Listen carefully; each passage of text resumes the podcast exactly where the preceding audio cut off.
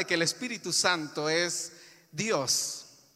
El Espíritu Santo es el agente, es el director, si le puedo llamar así, es el encargado de poder ah, tratar con la iglesia. Gracias, hermano Benjamín.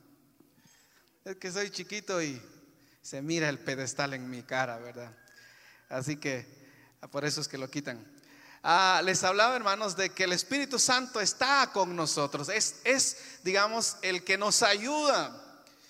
Hablaba de las, uh, ¿cómo les puedo mencionar? Hablaba de los ministerios del Espíritu Santo. Y les hablaba de 15 ministerios. Hay más, pero lo dejo solamente ahí de 15 ministerios del Espíritu Santo. Llama al ministerio es un medio bautismal, un canal de revelación, capacita, también nos, ah, nos llena, nos garantiza, nos guarda, nos ayuda, nos ilumina, establece su, morada en nosotros, intercede por nosotros, produce fruto, provee un poder espiritual, nos regenera, nos refrena del pecado.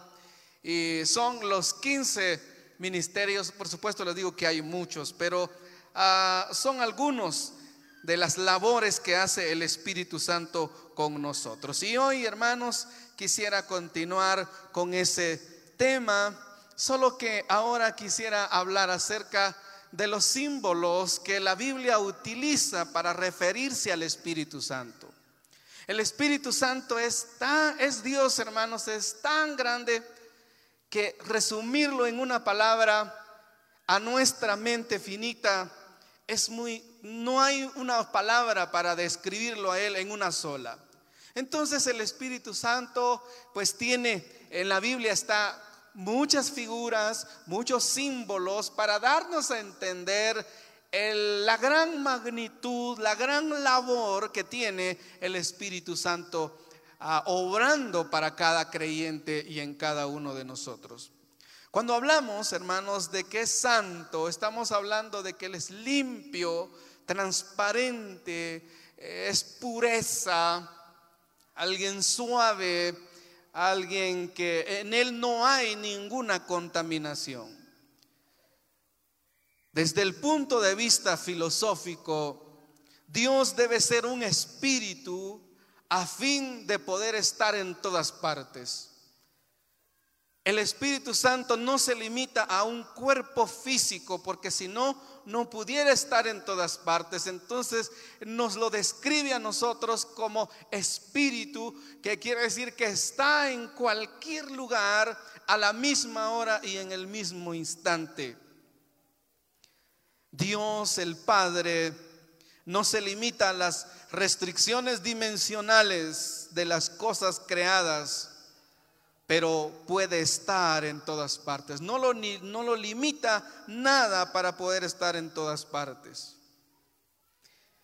Quisiera que abra su Biblia ahora al Evangelio según San Juan en su capítulo número 1, verso 32. Que Dios bendiga a mis hermanos de la música también. Sonaba bien bonito. Han sonado desde la mañana bien bonito. Que Dios los bendiga. Juan capítulo 1, verso 32. ¿Ya lo tiene, hermano? Nos alegra mucho ver a algunos hermanos que, que no habían podido venir o que nos visitan, hermanos. Nos da mucho gusto de tenerlos. Los esperamos siempre. Ah, me dan ganas de nombrarlos por nombre, pero algunos no mucho les gusta, mejor solo desde aquí. Usted sabe que vino por primera vez o hasta ahora vino.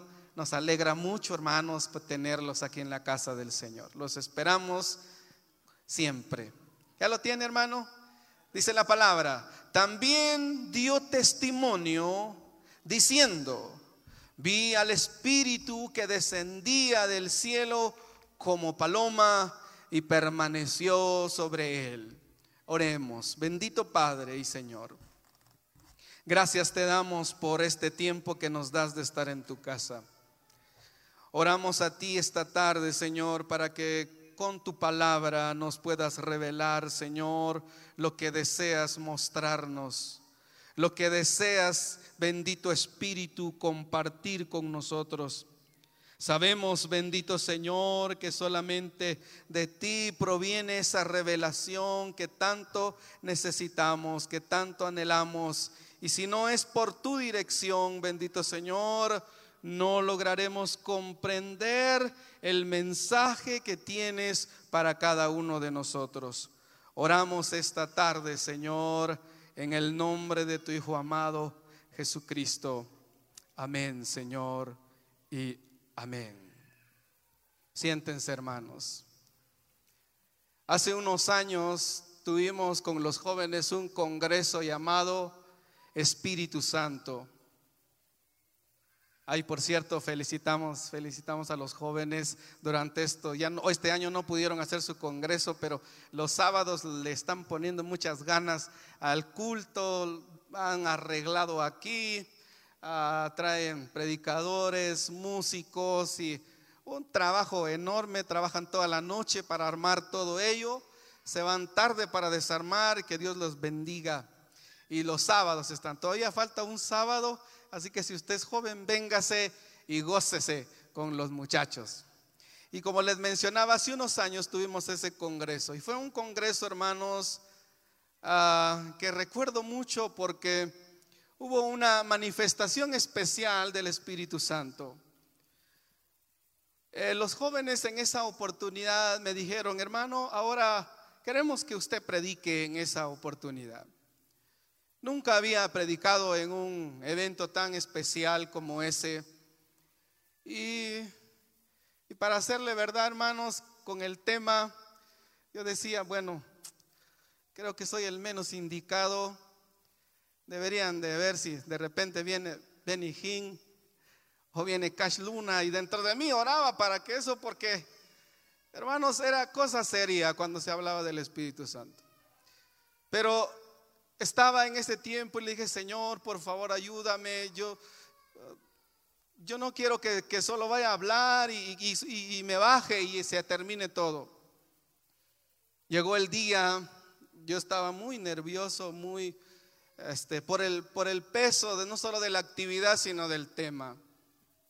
Pero esa noche, hermanos, algunos quizás lo recuerdan, se derramó la presencia de Dios de una manera linda, no sobre todos, pero por lo menos ya al final, como se estaba alargando eso, dijimos, bueno, vayan a recibir su refacción y se pueden ir los que los, que los están esperando. Y bueno, se fueron. Pero les dije, aquellos que todavía deseen estar un momento más, vénganse adelante y nos vamos a quedar aquí. Y miren hermanos, esa manifestación que había tocado a varios era, sin exagerar, como unas 40 personas.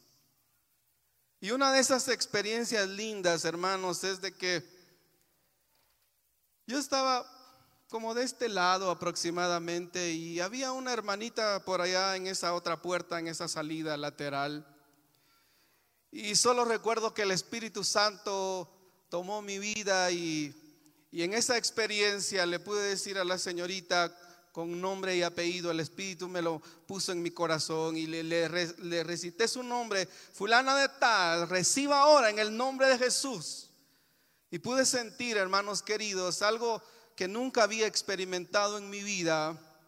Y perdonen si voy a usar una caricatura para que usted me pueda entender lo que, lo que yo pude sentir en esa noche.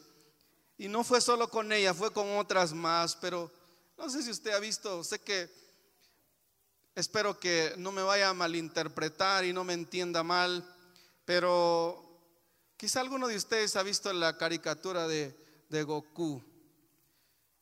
Goku hace una acción en donde como que agarra así con su mano y dispara algo. Perdonen si uso esa figura muy, muy barata y para algunos ofensiva, pero de esa manera cuando estiré mi mano y le dije, hermana, reciba, Miren hermanos, algo sobrenatural sentí dentro de mí, como que salió algo y como que fuera un láser grueso, pero así invisible, no sé cómo lo puedo explicar, y hice así, y miren hermanos, un poder especial se manifestó esa noche, y especialmente con la vida de esa hermana, porque no la toqué, desde aquí pude ver cómo la hermana pudo, estaba recibiendo la presencia del Señor. a veces pensamos y decimos, en otro tiempo el Espíritu Santo se movía, en otro tiempo se manifestaba, pero yo le quiero decir también, hermanos, que en esta casa la presencia de Dios se ha estado manifestando y sigue manifestándose. El caso que uno que otro no lo sienta no es que no esté el Espíritu Santo. El Espíritu Santo sigue obrando, sigue trabajando, sigue capacitando, sigue llenando. El problema es que nosotros muchas veces no nos metemos, hemos entristecido muchas veces al Espíritu Santo y por eso es que no se manifiesta.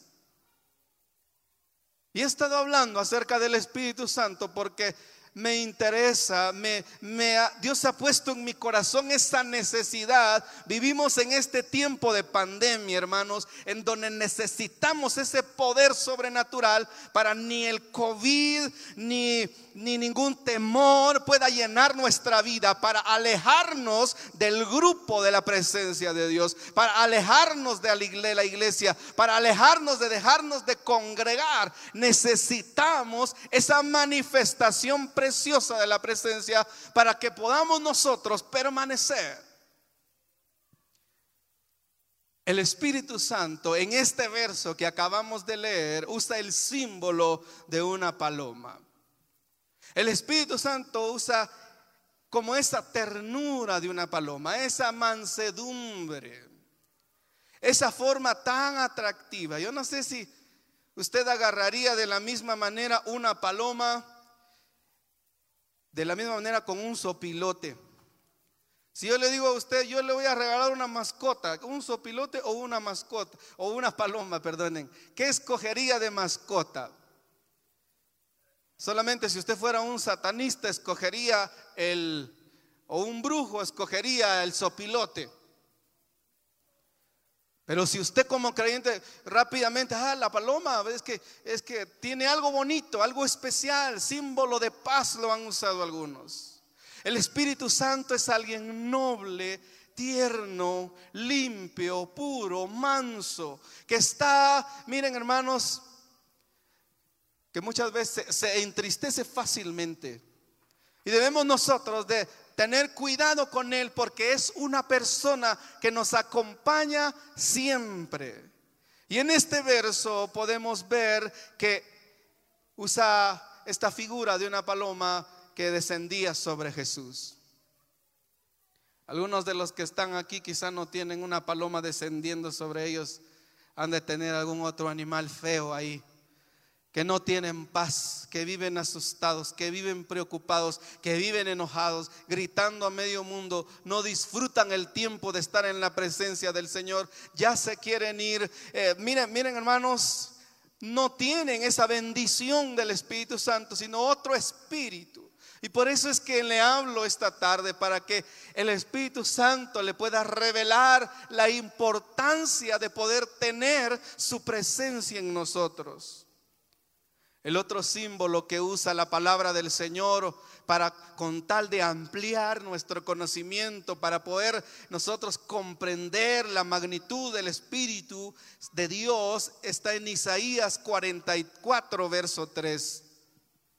Y perdone que no lo espere, pero dice la Biblia, porque yo derramaré aguas sobre sequedal y ríos sobre la tierra árida mi espíritu derramaré sobre tu generación y mi bendición será sobre tus renuevos. Muchas veces nuestra vida, y quiero usar una aplicación ahora a través de este pasaje, nuestra vida muchas veces parece una vida empolvada, una vida árida, una tierra seca, donde hasta no sé si han visto ustedes en la televisión, cuando no ha llovido, se puede ver la tierra rajada y quebrada de tanta sequedad que hay. Donde solo hay polvo. Todos sacamos el polvo de la casa y de los zapatos, de la ropa, de la cocina. Nadie, a nadie he visto yo ahí, ay, yo quiero polvo, tráiganme el polvo, yo lo quiero.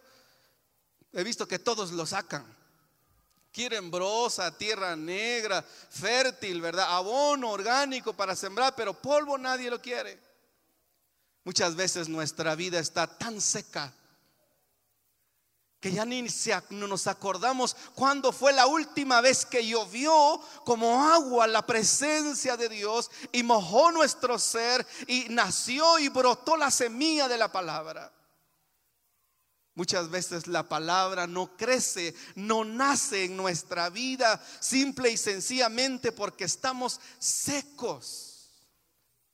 Necesitamos esa agua. Y como el Espíritu no es agua, pero usa esa figura para poder a nosotros entender. Vivimos en un, en un ah, lugar agrícola en donde si no hay agua, no crece la planta. Si no hay agua, no hay fruto. Y si el Espíritu Santo no está en la vida del creyente, no produce fruto aunque quiera, aunque intente por la propia fuerza humana, no puede haber ese fruto. Por eso es necesario que conozcamos esa bendición del Espíritu Santo que es como agua. Otro de los símbolos que usa la palabra está en Efesios capítulo 1, verso 13.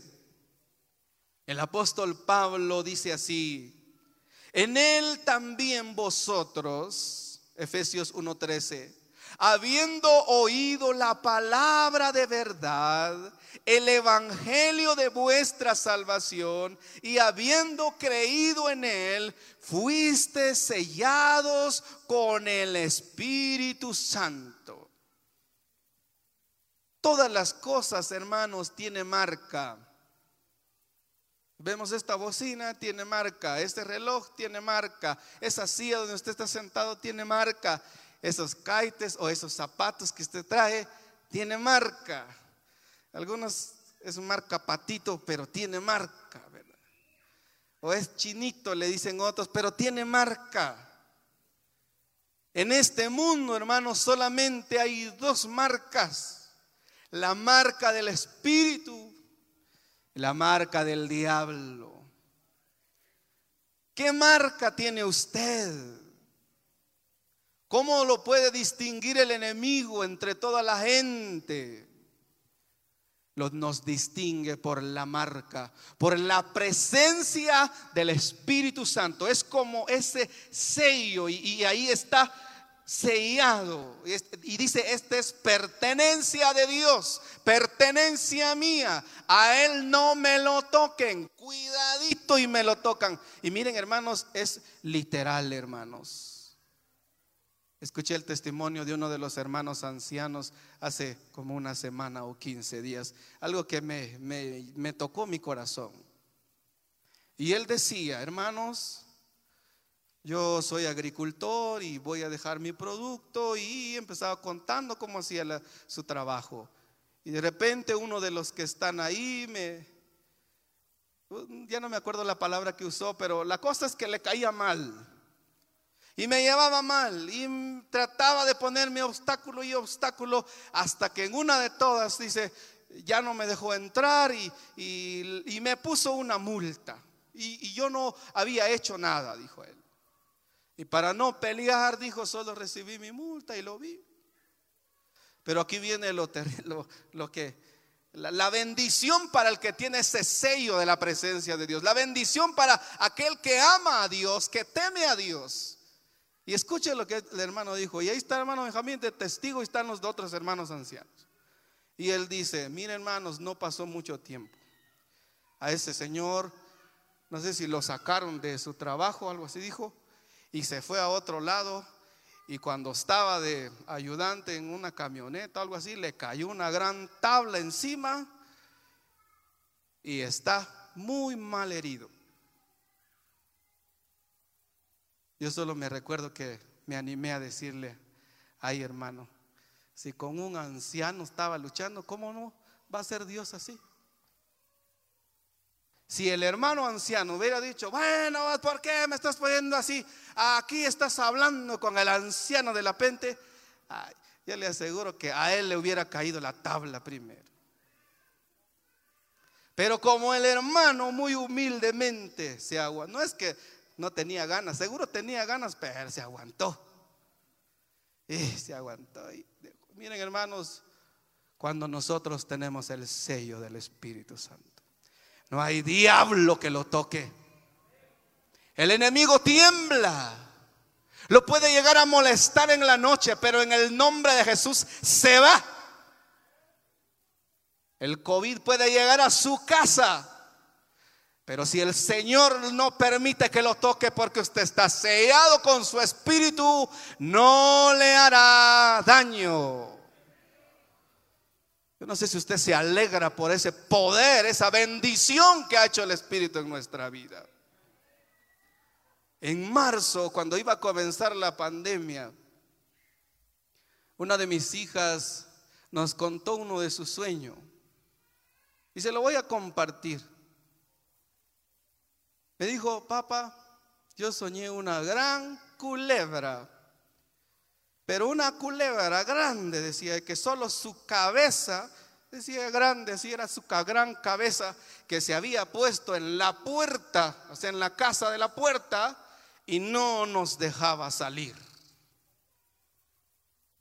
Y solo lo oímos y cuando es culebra, pues, el enemigo está ahí, pero mira hermanos, oramos para que eso no, no, nos asustara. Y miren hermanos, no había pasado ya ni 15 días cuando comenzó todo esto de la pandemia, quedar encerrados. Por eso yo entendí, hermanos, y no ha sido la única vez que el Señor ha hablado a nuestra vida, en poder decir que el diablo quiere encerrarlo a usted en su casa, en cuatro paredes, en temor, para que usted y yo no alabemos a Dios, para que usted y yo no busquemos a Dios. Pero yo le puedo decir con autoridad en la palabra, Dios hablando a mi vida, de que mayor es el que está con nosotros que el que está en el mundo. Así que levántese. No viva en temor. El enemigo, mira hermanos, ha querido meter miedo. Yo, yo me incluyo, hermanos. Soy humano, soy carne. Me llenó de temor al comienzo. Y cuando los hermanos comenzaron a llamarnos y decir, hermanos, está tosiendo, este ya no puede respirar. Hermanos, si yo estuviera en otro país, solo le hubiera hablado por teléfono. Pero Dios ya me había hablado antes. Yo tenía miedo, le soy claro, tenía miedo, pero yo me recuerdo que vine a orar y le dije, Dios mío, por favor, dime qué voy a hacer. Yo no quiero ser un pastor cobarde, Señor. Yo no quiero ser como aquellos, ¿cómo es posible que siendo un bombero deje ahí al, al herido que se muera o un médico dejar ahí que se muera el paciente? Pues para eso se preparó. Y el Señor ya había puesto en mi corazón de ser alguien que no solamente sea de nombre, sino que de verdad le crea a Dios. Hermanos, Mire, Dios ha sido grande porque si todavía sigo parado aquí es por la misericordia de Dios. Por eso le puedo decir esta tarde, hermanos, usted y yo tenemos un sello del Espíritu Santo y mientras Dios no dé autoridad para que lo toque, mire hermano, nada ni nadie puede tocarlo porque usted está cubierto con la sangre de Cristo Jesús. Le pregunto, ¿tiene usted el sello del Espíritu Santo? Si usted anda haciendo otras cosas que a Dios no le agradan, no tiene entonces ese sello. Pero el Espíritu Santo dice que marca, eh, tiene el sello del Espíritu Santo. Y el otro, el otro símbolo que vemos, veo en la palabra de Dios está en Hechos capítulo 2, verso 1 y 2. Hechos capítulo 2, verso 1 y 2, dice la palabra del Señor.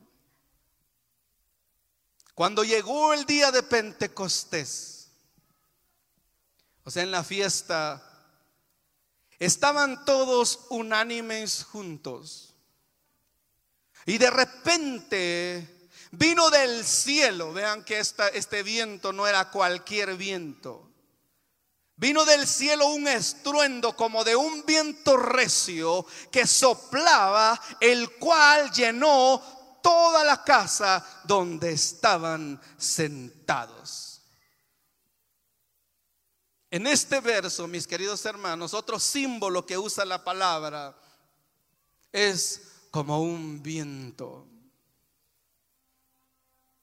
Algo que viene, que se manifiesta de una manera especial. Hace unos cuantos años tuve una experiencia. En una oportunidad estaba ahí donde donde hablo con el Señor y estaba orando y de repente, hermanos, escuché una voz que no había oído antes.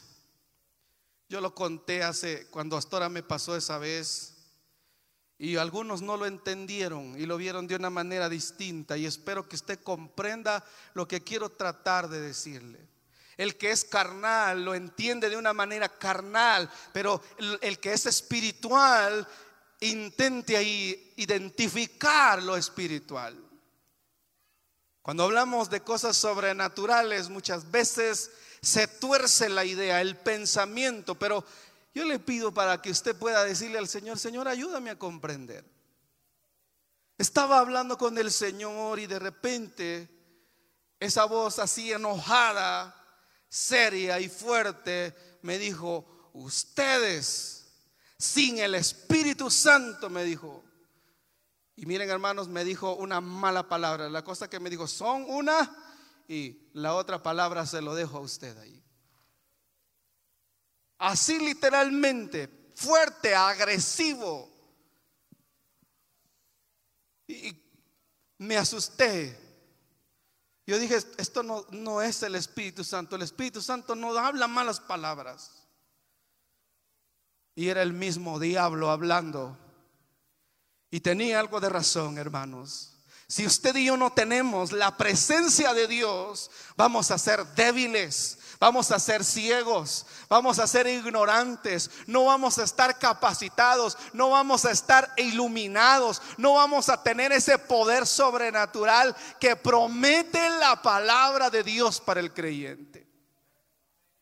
Necesitamos esa presencia de Dios obrando en nuestra vida. Yo quiero, pero yo a veces cuando, cuando venimos temprano hay unos hermanos que vienen bien luego, pero así tipo tres menos cuarto ya están allá una filita de hermanitos. Yo quisiera hablarle a esos hermanitos, hermanos, ¿Qué tal si en lugar de quedarse en la banqueta esperando a los demás compañeros, qué tal si se vienen y, entran al templo y se ponen a orar? Y oran para que la presencia de Dios se manifieste en el culto. Yo desde aquí les quisiera decir con todo mi corazón, ¿qué tal si, si entran y, y se arrodillan por ahí o quieren venir aquí?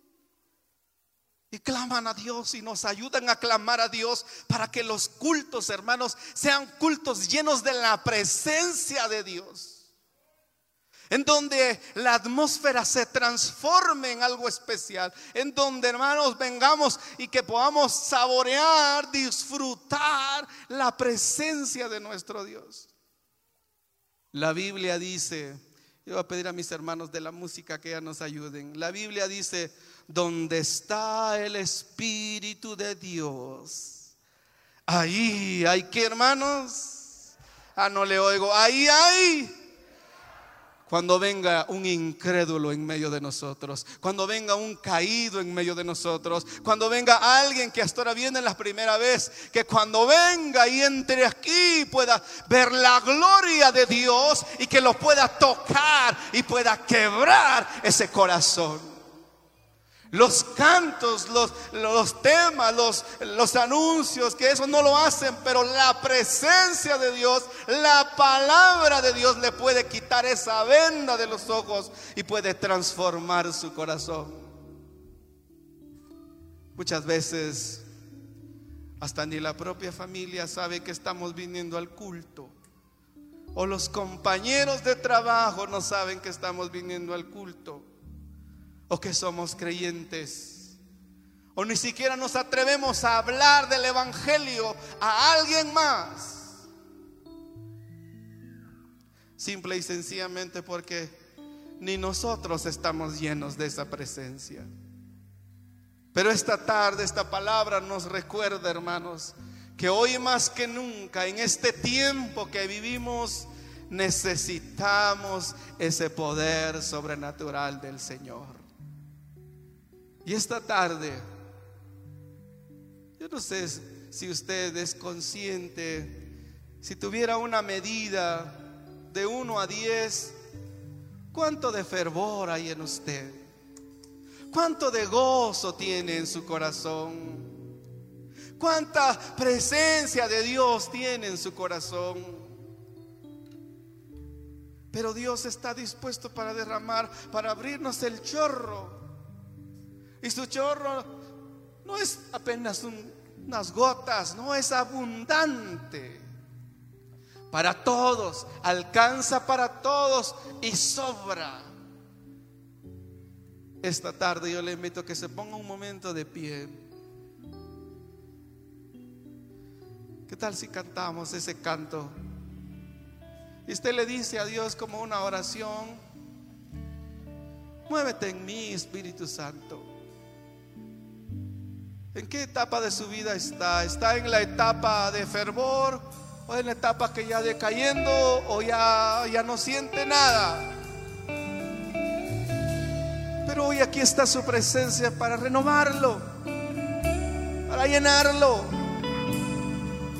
para que lo conozcamos mejor. No importa qué edad usted tenga, lo necesita. Quizá usted viene de alguna otra denominación, quizá no mucho le cuadra esta palabra. No mucho lo comprende, pero ¿qué tal si le dice, Señor, yo quiero entender lo que Él ha experimentado, lo que está predicando? No endurezca su corazón. Si el Espíritu lo bota, pues va a ser Él. Si lo va a quebrantar, va a ser Él. Cierre sus ojos y cantamos. El Espíritu de Dios está en este lugar. Aquí está su presencia. El Espíritu de Dios se mueve en este lugar. Está aquí, está aquí para consolar, está aquí para liberar, está aquí para guiar el Espíritu. Una vez más, el Espíritu de Dios El Espíritu de Dios está en este lugar. Aquí está Él. El Espíritu de Dios se mueve en este lugar. Está aquí para consolar. Está aquí para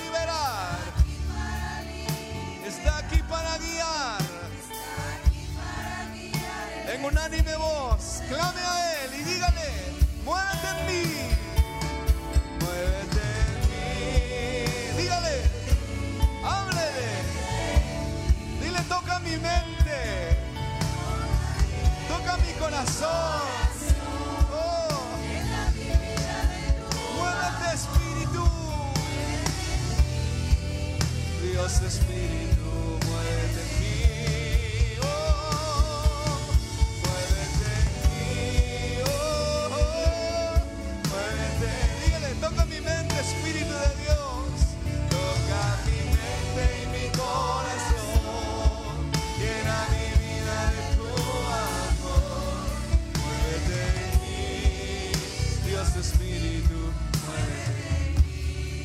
Espíritu, ven.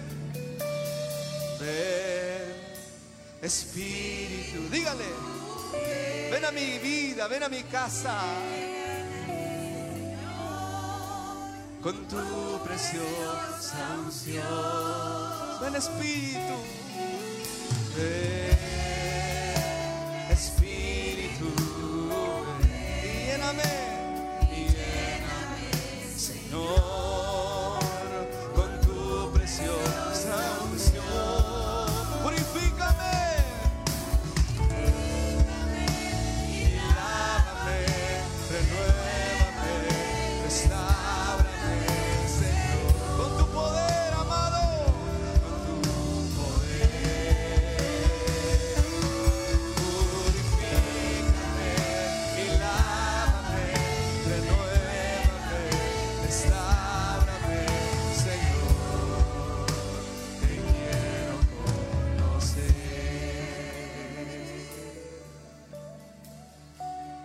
No sé cómo usted tiene al Espíritu Santo.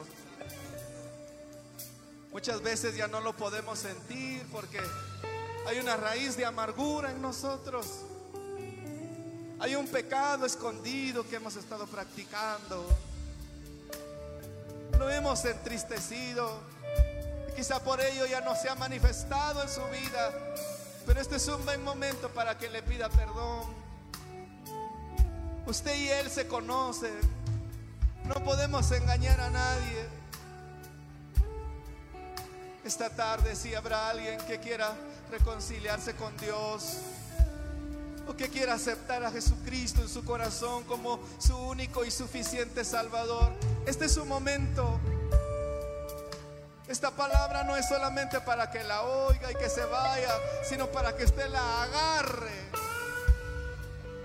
Habrá alguien que quiera reconciliarse con Cristo esta tarde. Yo le voy a pedir a todos que bajen un momento su mano y solo vamos a ver las manos de aquellos que, lo, que se quieran reconciliar con Dios. ¿Habrá alguien que se quiera reconciliar con Dios? Levánteme su mano. Ahí miro una mano que se quiere reconciliar alguien con Dios. Dios te bendiga. ¿Habrá alguien más que se quiera reconciliar con Él? Levante su mano. O que quiera aceptar a Cristo como su Señor y Salvador. Levante su mano también. ¿Hay alguien más? Tenemos acá a un joven que lo quiere hacer. Allá hay otro, dice. Gracias, hermano. Dos manos más. Gracias. Sí, ya te vi, hermano. Dos más. ¿Hay alguien más? Tres. ¿Hay alguien más, hermanos, que quiera reconciliarse? Hay un niño y un jovencito también. ¿Habrá alguien más que se quiera reconciliar con Dios? Haya tenido al espíritu entristecido y hoy quiere pedirle perdón a Dios. ¿Hay alguien más que quiera aceptar a Cristo, reconciliarse con Él? Dios lo trajo aquí con un propósito, para una vez más tener esa conexión con el Padre. Del culto, este es el momento más importante. La Biblia dice, hay fiesta en los cielos cuando un pecador se arrepiente sea uno de ellos. Ayúdenme a orar por estos jóvenes, estos ser cuatro hermanos que quieren arreglar su vida con Dios. Padre, mira estas manos levantadas hoy. Glorioso Espíritu Santo, devuelve el gozo de su salvación. Devuelve, Señor, una vez más esa esa alegría de ser salvos, de ser libres para la honra de tu nombre. Obra milagrosamente, sobrenaturalmente, como tú lo has hecho en muchos de los que estamos aquí. Que puedan ser fortalecidos por tu presencia. Oramos a ti en el nombre de Jesús. Oh maravilloso Dios. ¿Qué le parece si me ayuda a clamar a Dios esta tarde? Para que su presencia sea un poco más intensa en medio de nosotros. Para que su poder se manifieste de una manera un poco más cercana a nosotros hoy. Ayúdeme a clamar esta tarde. Oh maravilloso Señor. Oramos a ti hoy con todo nuestro corazón.